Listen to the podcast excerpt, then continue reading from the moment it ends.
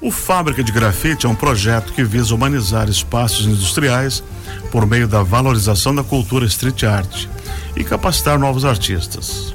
Na segunda-feira, o projeto iniciou uma edição aqui em Joinville e a gente conversa agora com a Paula Mesquita Laje, que é produtora executiva do Fábrica de Grafite.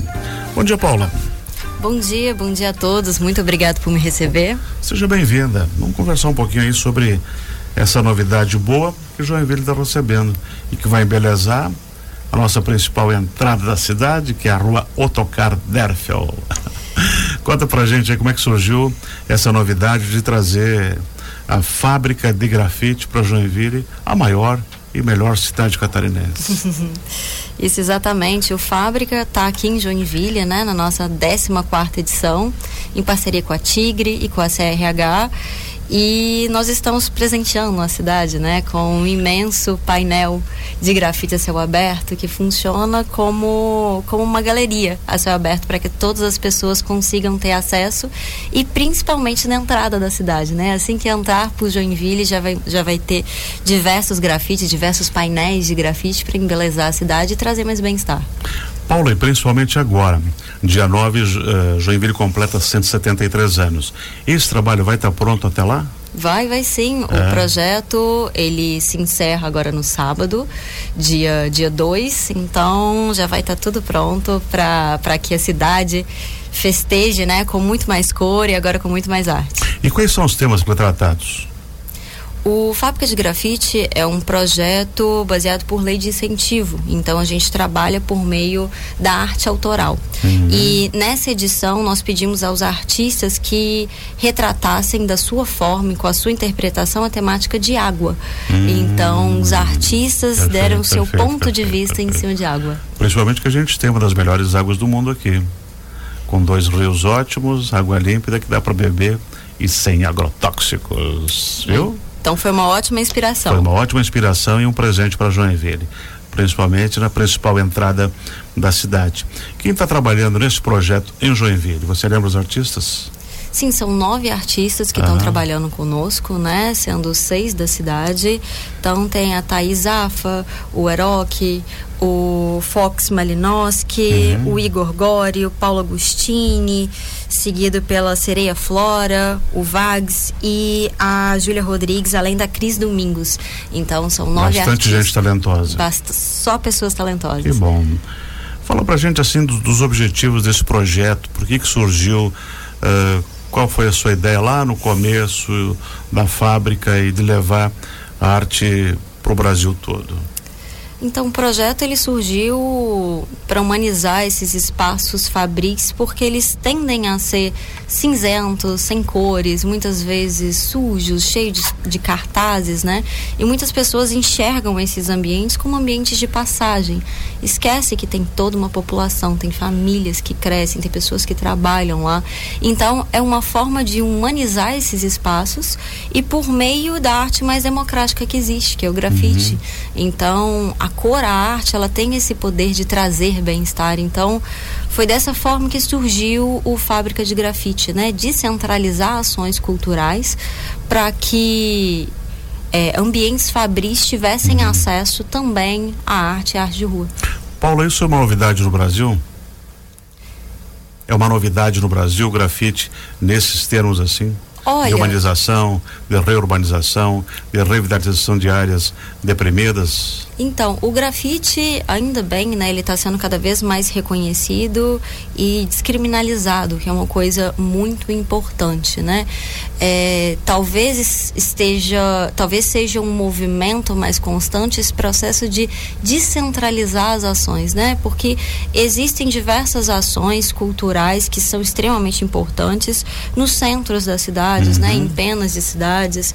E eu acho que esse movimento de além de ter no centro, né, de ter em outras regiões que antes não chegavam a essas ações, talvez seja, seja um movimento relativamente novo, mas extremamente importante. Na Europa, isso já existe há mais tempo do que aqui, né? Eu vejo assim, as, uh, em alguns passeios ou filmes, ou, quer dizer, ver grandes painéis, por exemplo, em Berlim, é uma cidade que tem muito, tem muito grafite, né? Mas eu não sei se é uma coisa assim organizada ou é ser de grupos independentes que vão lá e fazem. Né? É, então o grafite ele existe no mundo todo, é. né? O grafite ele o grafite ele foi iniciado com um movimento cultural e um movimento político. Isso por si só já faz com que ele esteja presente em qualquer lugar do mundo, né? Eu acho que a diferença é que no Brasil agora o grafite começou a ser reconhecido é, ser mais reconhecido como um, uma forma de arte, de entender o artista como um profissional, como um grafiteiro. Eu acho que é mais esse aspecto de desmarginalizar a arte urbana que é mais presente no Brasil. Mas eu acho que a existência por si só, eu acho que está em todos os, todos os países. Queria que você versasse um pouquinho para a gente sobre essa cultura da, da, da arte urbana e da street art. Esse movimento aí tende a crescer? Ah, com certeza. É. Espero que só tome mais, mais corpo e mais força, porque a arte urbana é a arte mais democrática que existe, né? Torna tudo mais bonito, né? Torna tudo mais Como bonito. Como você falou, os espaços cinzentos e sujos dão lugar a uma obra de arte, com colorido, com vida. E de, e de acesso a todo público, né? Exatamente. Você não precisa pagar para ter acesso à arte, não é uma arte excludente, muito pelo contrário, ela é democrática, ela está na rua, qualquer um pode ver, interpretar. Então, acho que ela está cada vez mais presente e tem que se tornar cada vez mais porque é, torna a arte ordinária. O que, que é isso? Dá acesso para todo mundo. Isso é uhum. é muito importante. Esse 14 projeto estamos desenvolvendo aqui em Joinville. Os outros foram onde? Em capitais?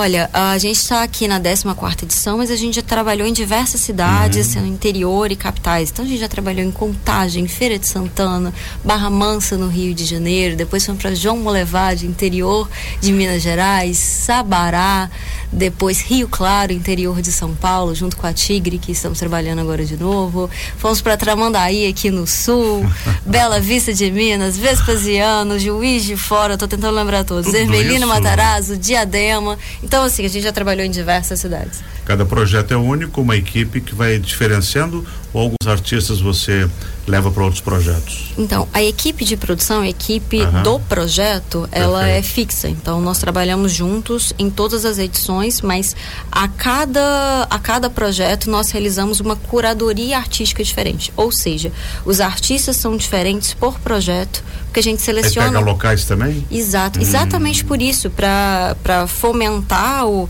o, o, a arte local, o senso de pertencimento. Então, a curadoria artística é realizada em cada projeto, é, dando preferência para artistas locais e sempre do mesmo estado. E cada projeto, é, ele é único e vocês trabalham uh, full time nele agora?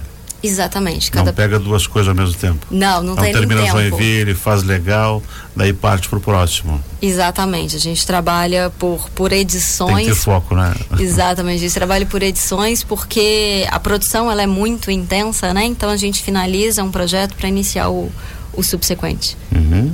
Quem quer conhecer um pouco mais do trabalho da fábrica de grafite, onde encontra?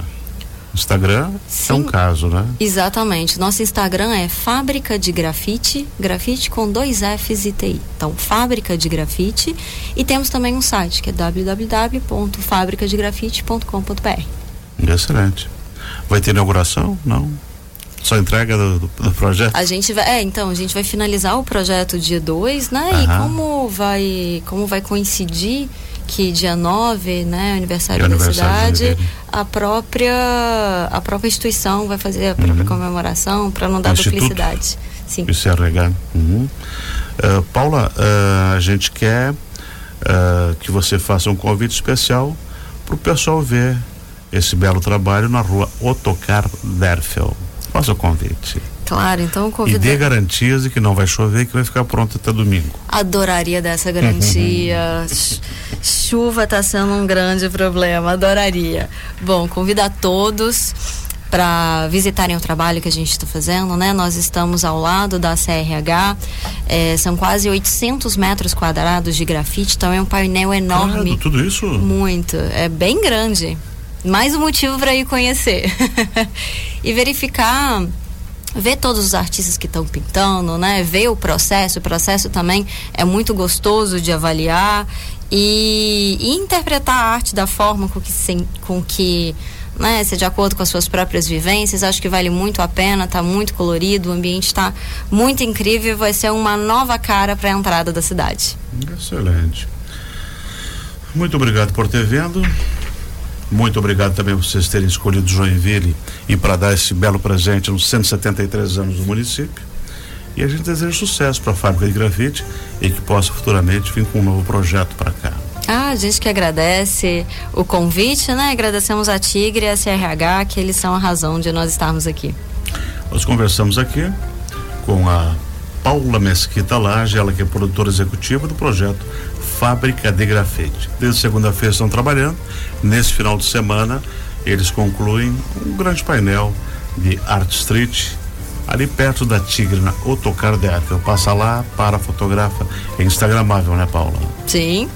Dá para tirar retrato e marcar vocês? Deve. Excelente.